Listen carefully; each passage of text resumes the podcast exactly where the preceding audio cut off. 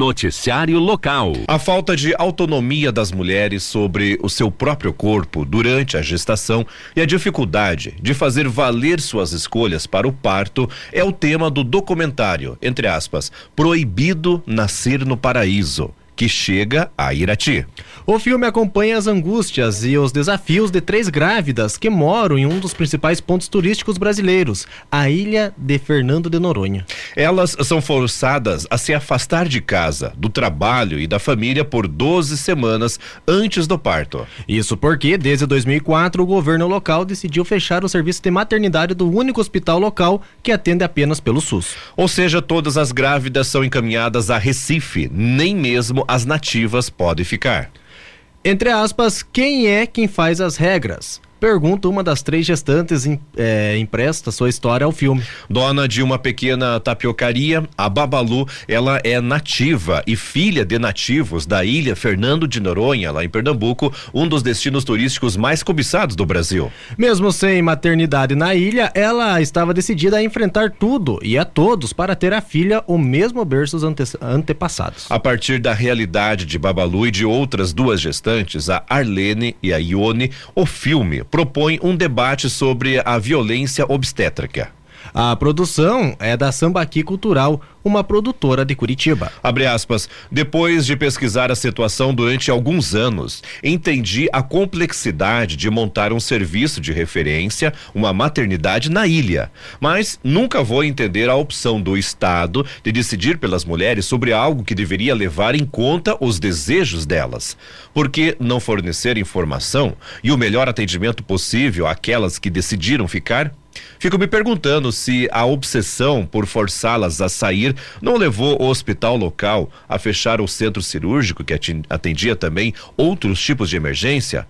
Tamanho medo que se tem das mulheres de desrespeitarem essa regra esdrúxula, as de obrigar a se afastar de casa por longos meses para ter seus filhos. Fecha aspas, afirma a diretora idealizadora do filme, a Joana Nin.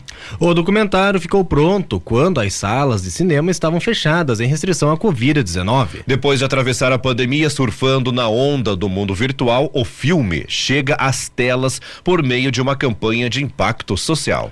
Nesta proposta inovadora de distribuição, o cinema é utilizado como ferramenta de transformação social a partir de um planejamento de comunicação estratégica. A chave do sucesso está no engajamento do público-alvo principal. Abre aspas. A ideia dessa campanha é mobilizar uma rede de ativistas de ONG ONGs e pessoas ligadas à causa para que eles atraiam seus seguidores. E o que você dá em troca? Coloca o filme à disposição delas e oferece sessões fechadas com debate, explica a cineastra. Em troca das exibições, os espectadores oferecem apoio para divulgar a obra, principalmente por meio das redes sociais. O objetivo é que o documentário chegue ao maior público possível e fomente o debate sobre a causa. Então, lembrando, gente, que esse filme ele vai estrear numa sessão de debate debate com o coletivo de mulheres que lutam amanhã, terça-feira, dia 15, no feriado, às 10 horas da manhã, nas dependências lá do cinema.com de Irati e no dia 24 ele estreia, né, para toda a população de Irati também eh, na sala, nas salas do cinema.com aqui de Irati. E amanhã é a, a diretora, a Joana Nin, ela que é diretora e idealizadora desse filme, ela estará então em Irati às 10 da manhã. Se você quiser participar aqui, essa a sala de discussões, Erivelto, nada mais é do que as pessoas colocarem suas opiniões, fazerem perguntas, né, para a Joana Nin, ela que estará ali no cinema. Não paga nada, tá? Não paga nada. Gratuito. Amanhã, amanhã, de, às 10 da manhã é gratuito. Você pode ir lá, tá? Você pode fazer perguntas, né? Tanto que tem essa proposta, né, do, do, do documentário, é um documentário filme, né, que retrata assim a vida, né, da, das mulheres lá da ilha ilha de Fernando de Noronha. Se elas quiserem ter, digamos, filhos, elas têm que sair da ilha, né? E ir para outra cidade. Então, esse documentário vem trazer à tona. Será que não deveria levar em conta é, os desejos delas, ou seja, das mulheres de terem seus filhos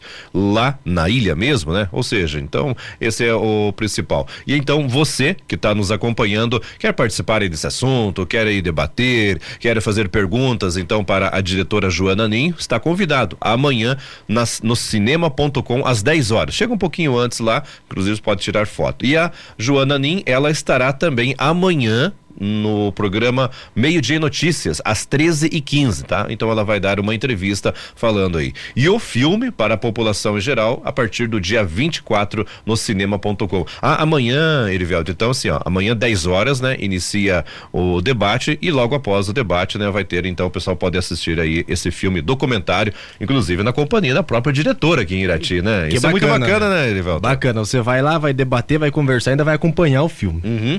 Exatamente. Ó, no amanhã não paga nada. Noticiário local. Irati foi um dos municípios paranaenses reconhecidos pela melhoria no seu ambiente de negócios. O Sebrae Paraná, através de uma premiação, enalteceu as ações que englobaram políticas públicas, ou englobam políticas públicas, inovação, entre outros aspectos que fomentam o desenvolvimento econômico local. Ao total, foram 93 municípios paranaenses reconhecidos com o prêmio Cidade Empreendedora nas categorias Ouro, Prata e Bronze, por apresentarem melhorias no ambiente de negócios. A premiação foi realizada durante o encontro estadual dos comitês dos pequenos negócios em Foz do Iguaçu na terça-feira, dia 8 e na quarta-feira, dia 9. A classificação para o prêmio foi realizada conforme a evolução no Índice de Desenvolvimento de Ambiente de Negócio Municipal, que contempla os critérios políticas públicas, acesso a mercados, acesso a crédito, simplificação e desburocratização, liderança e governança,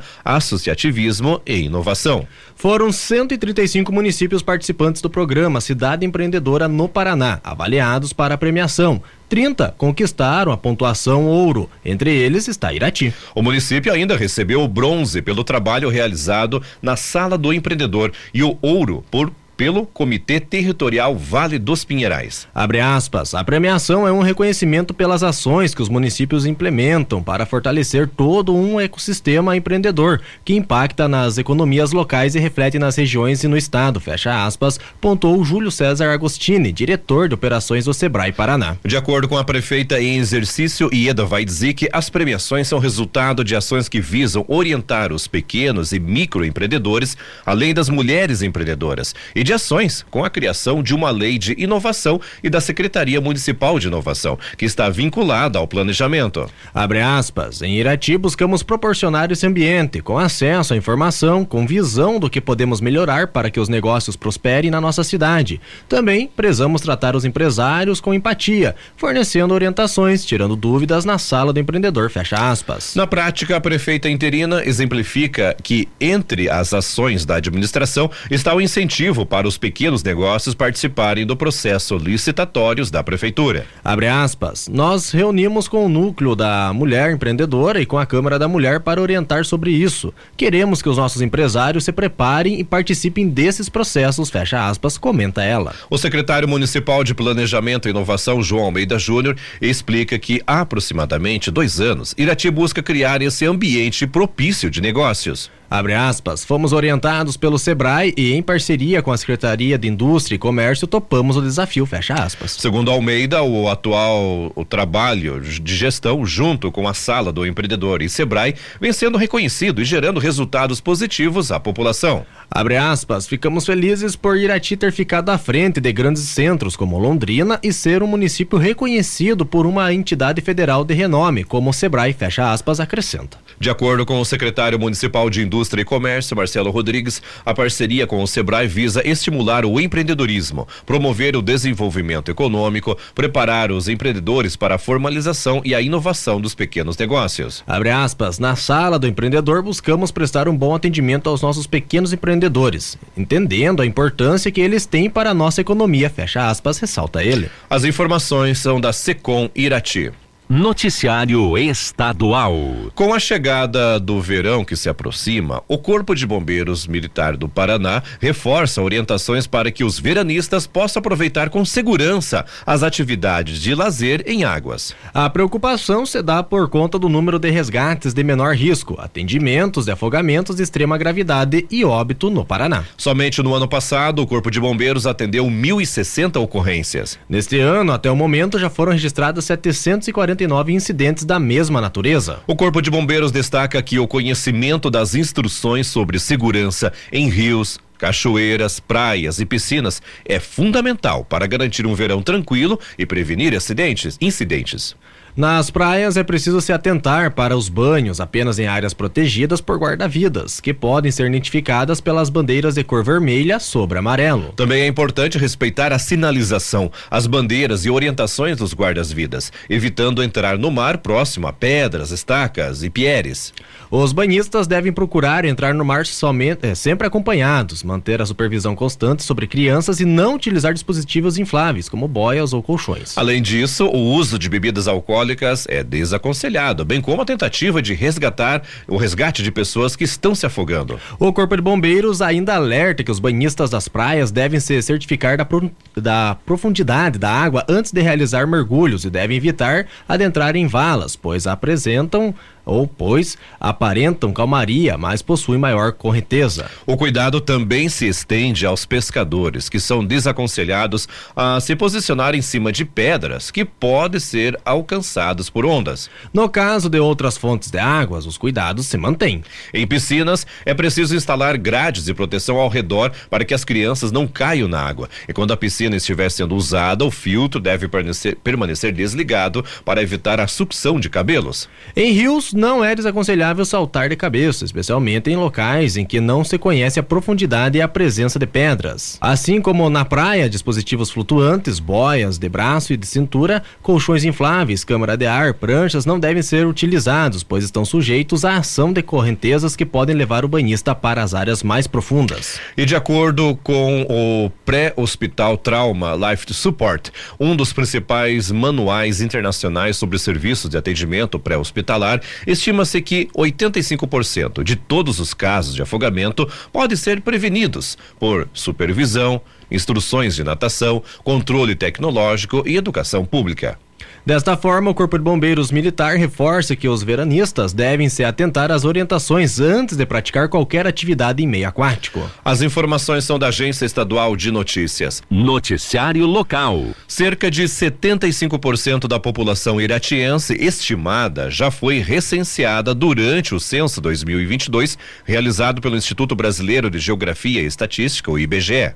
Os principais locais que ainda serão visitados pelos recenseadores estão na área rural, como é o caso das localidades de Gonçalves Júnior, Guamirim e Itapará. Na área urbana de Irati, as visitas já foram iniciadas em todos os bairros, mas há setores que precisam ser finalizados. Até quinta-feira passada, 45.954 pessoas haviam sido recenseadas, sendo que o número de domicílios particulares visitados era de 19.948 até aquele dia, conforme conta a agente censetária municipal do IBGE, Ana Paula Ansolim. Esse número corresponde a todas as pessoas que já receberam visitas aqui em Irati e também as casas que de pessoas ausentes, mas que a gente conseguiu um número de moradores. Então isso é todas as casas e todos os setores que já foram é, feitos até o momento. A previsão inicial era terminar as coletas no final de outubro, mas o prazo de três meses de trabalho foi postergado para o final de novembro, segundo Ana Paula acredito que nós vamos conseguir fechar. Nós temos oito setores ainda que não foram iniciados, que pega ali a parte do Itapará, de Gonçalves e de Guamirim, alguns setores dessas três localidades. É, e em andamento a gente está com 46. Então, assim, tirando os que já foram finalizados. Então, acho que a gente consegue aí, uh, no, com o número de recenseadores que a gente tem, finalizar o censo até agora no final desse mês. A estimativa realizada pelo IBGE é que Irati tenha pouco mais de 61 mil habitantes. Segundo a agente censitária, o número de habitantes não deve ser muito diferente da estimativa, feita anualmente, mas pode aumentar levemente. Aconteceu muito é que muitas pessoas elas é, tiveram se separaram da casa dos pais fizeram sua casa própria então a quantidade de casas aumentou bastante. Mas a quantidade de pessoas não foi tanto assim de acordo com Ana Paula, o censo 2022 também permitirá a visualização da quantidade de pessoas em cada bairro do município. Esse ano teve uma reformulação nos bairros também aqui de Irati. Então todos os setores eles ficaram bem separados por bairros. Então uma grande novidade que eu acredito que no censo passado isso não existia é que nesse ano a gente vai poder saber quantas pessoas por bairro existem. Então além de saber a estimativa da cidade no todo por bairro quantas pessoas tem. E isso ajuda principalmente para as políticas públicas em relação à escola, saúde, ao que vem de recurso para a cidade e qual bairro precisa mais. A agente censitária municipal diz que ao final do censo também será possível observar algumas mudanças territoriais que Irati passou dentro da área urbana. Uma reformulação alguns bairros que nem o Ouro Verde agora não é mais Ouro Verde ele virou Jardim Califórnia. Então tem, te, teve algumas configurações né que juntou dois bairros que a gente conhecia antes e agora ficou com um nome só. Então a gente vai poder é, se adaptar melhor a essa nova estruturação que a cidade fez e também a quantidade de pessoas as visitas dos recenseadores nas residências em Irati não têm registrado problemas recentemente e a ausência de moradores nas residências tem diminuído. No momento, a dificuldade dos recenseadores está no acesso aos bairros, avalia Ana Paula tem bastante cachorro nas ruas, então para você ir a pé ou ir de moto, que é o, o, melhor, o modo que os nossos licenciadores fazem, né, de, de, locomoção, isso acaba atrasando um pouco, prejudicando um pouco. Mas no geral também mais tranquilo, assim, a parte do interior eles são bem receptivos, então a gente consegue estar tá fazendo as entrevistas bem rápido e com, encontrar todo mundo em casa também. Então a nossa taxa de ausência está bem, bem baixa, bem dentro do que a gente já esperava. Ana Paula relata que as casas onde foram registradas ausências de moradores na hora da visita serão visitadas novamente pelos supervisores do censo 2022 em dezembro. A do censo a gente pretende finalizar esse mês, mas a gente ainda tem as ausências que foi eu acabei de uhum. falar e essas ausências a gente vai os ACS, os supervisores vão estar tá reabrindo setores para ir atrás dessas ausências. Então mês que vem ainda é, haverá uma coleta, mas só nesses pontos de ausência. Atualmente são 35 recenseadores atuando nas visitas. O processo havia começado com 45 recenseadores, mas alguns desistiram e o IBGE chegou a divulgar a abertura de novas vagas. Porém, ao final do processo não foi necessário um aumento da equipe. Mais informações de como está sendo o processo podem ser obtidas no IBGE em Irati pelo telefone 3422 2013. Também é possível acessar o site especial para o censo 2022 pelo endereço censo2022.ibge.gov.br. Noticiário Estadual. O registro de CPF nas notas fiscais emitidas em estabelecimentos paranaenses cresceu 13,2% em outubro deste ano, em comparação com o mesmo período de 2021. Esse aumento demonstra o exercício da cidadania fiscal e o combate de sonegação por parte dos consumidores, segundo o levantamento do programa Nota Paraná, vinculado à Secretaria da Fazenda do Paraná. Em outubro de 2021, 7,14 milhões de pessoas incluíram o CPF em um total de 50 milhões de documentos fiscais emitidos. No mesmo período de 2022, 8,9 milhões de consumidores colocaram o CPF em cerca de 59 milhões de notas fiscais emitidas. A inclusão da identificação no documento fiscal também garante a devolução de parte do ICMS arrecadado nas compras feitas nos comércios varejistas e atacadistas, além de possibilitar aos consumidores concorrer a prêmios distribuídos em sorteios mensais do Nota Paraná. As duas principais premiações são de 200 mil e 1 um milhão.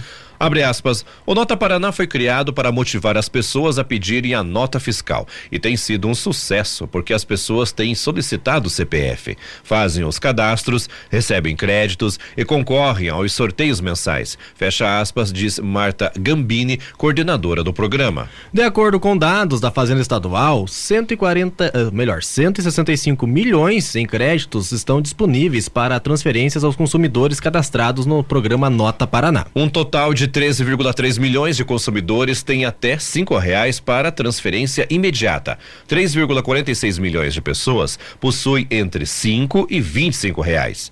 Outras 1 milhão, é, 1,2 é, um, 1,2 milhão de pessoas entre 25 e 200 reais. 75 mil contribuintes entre 200 mil e ou perdão, entre 200 e 2 mil reais. E 1,2 mil cadastrados têm valores de até 20 mil reais para transferência. Para movimentar os valores é só acessar a página do Nota Paraná, fazer o login com CPF e senha, clicar na aba Minha Conta Corrente e selecionar Transferir Crédito para a Conta Bancária. Para se cadastrar no Nota Paraná, basta acessar o site notaparaná.pr.gov.br, clicar na opção, entre aspas, cadastre-se e preencher os dados pessoais, como CPF, data de nascimento, nome completo, CEP, endereço para criação e também o endereço para a criação da senha pessoal. As informações são da Agência Estadual de Notícias. Esporte. E a terceira rodada da Copa Irati de Futsal teve os seguintes resultados. O time do Tóquio perdeu para o Cruzeiro do Sul por 8 a 1. Já o Pedreira ganhou de 4 a 2 do Cruzeiro da Coloninha. A Visa Foman JC Soldas perdeu para o Parquidense por 7 a 0. O Na Trave ganhou de 4 a 0 do Parceiros. Entre Amigos e Nacional e Nacional ficaram em 6 a 6. E nas penalidades, né? A equipe do Entre Amigos venceu por 4 a 3. O Criciúma perdeu de 4 a 2 para o Leite São Miguel Escola Furacão. Já o time do americano venceu por 7 a 2 o time dos parceiros, né? O outro time lá era os parceiros, né? Isso. É o Kanarski é, ganhou de 10 a 3 do América Irati. Esses são os resultados né, do, da terceira rodada da Copa Irati de Futsal. Noticiário Estadual. A interdição da BR-277 na altura do quilômetro 42, na Serra do Mar, causou um prejuízo de 34,3 milhões ao setor do transporte rodoviário de cargas, segundo um estudo realizado pela Federação das Empresas de Transporte de Cargas do Estado do Paraná, a FETranspar. No último 14 de outubro aconteceu um deslizamento de pedras no local. E desde então, o tráfego do local está sendo feito em pista simples. De acordo com a FETranspar, a situação tem gerado filas e aumentado o tempo de deslocamento dos caminhões de carga que vão ao porto de Paranaguá. Um estudo feito pelo Instituto usou como comparativo uma carreta com capacidade para transportar set, eh, 54 toneladas até o porto de Paranaguá. Segundo a FETranspar, os valores foram calculados levando em conta 25 dias e o custo por 8 horas de trabalho, além do valor de uma diária de um caminhão em Paranaguá. O estudo considerou também o aumento do tempo de viagem que os caminhoneiros enfrentam com a interdição de uma pista na BR-277. Segundo a pesquisa, a velocidade média de um veículo deste porte com a pista livre é de 48 km por hora. Entretanto, com a pista interditada, caiu para 28 km por hora. As informações são do site G1 Paraná. Noticiário Estadual. O Paraná deverá colher 242 mil toneladas de feijão na primeira safra 2022 2023, ainda que o plantio esteja atrasado em relação a anos anteriores, em razão do excesso de chuvas entre setembro e outubro. A análise está no boletim de conjuntura agropecuária referente à semana do dia 4 a 10 de novembro. O documento é publicado pelo Departamento de Economia Rural, o DERAL, da Secretaria de Estado da Agricultura e do Abastecimento. A área destinada ao feijão da primeira safra, que não é a principal desta cultura no estado do Paraná, tem reduzido nos últimos anos, cedendo espaço principalmente para soja e milho. No atual ciclo, a projeção é de 122 mil hectares, ou 12% menor do que na anterior, quando chegou a 139 mil hectares. No entanto, a produção de 242 mil toneladas é 24% superior a 195 mil toneladas do ano passado. De acordo com as informações colhidas pelos técnicos do DERAL, as condições climáticas desfavoráveis fizeram com que até agora o plantio se estenda por 87% da área. Em anos anteriores, nesse período, o volume era de 95% a 100%. As áreas mais extensas que ainda devem receber sementes estão nas regionais de Curitiba, Irati, Guarapuava e União da Vitória. Elas representam aproximadamente 60% do total do estado. No entanto, desde a semana passada, os trabalhos puderam ser intensificados com plantio e tratos culturais. De acordo com os produtores, as chuvas excessivas e as baixas temperaturas também prejudicaram a qualidade das lavouras já implementadas, o que pode resultar em baixas na produtividade. Na entre safra, o abastecimento paranaense é feito pelo produto de Minas Gerais e Goiás. No estado, a colheita deve começar na segunda quinzena de dezembro. O boletim mostra também que o plantio de soja e milho caminha para a reta final no estado e ambas as culturas apresentam bom desenvolvimento de uma forma geral. No caso da soja, foram plantados 79% dos 5,7 milhões de hectares, enquanto o milho já cobre 93% dos 400 mil hectares previstos. Na fruticultura, o documento discorre sobre a lixia, produto com origem sul subtropical da China e norte do Vietnã. No Paraná, em 2021, a fruta foi colhida em 175 hectares, com produção de 1,2 mil toneladas e o valor bruto da produção de 12,5 milhões de reais. A região de Jacarezinho é a principal produtora, com 54,4% de participação e destaque para Carlópolis. As informações são da Agência Estadual de Notícias.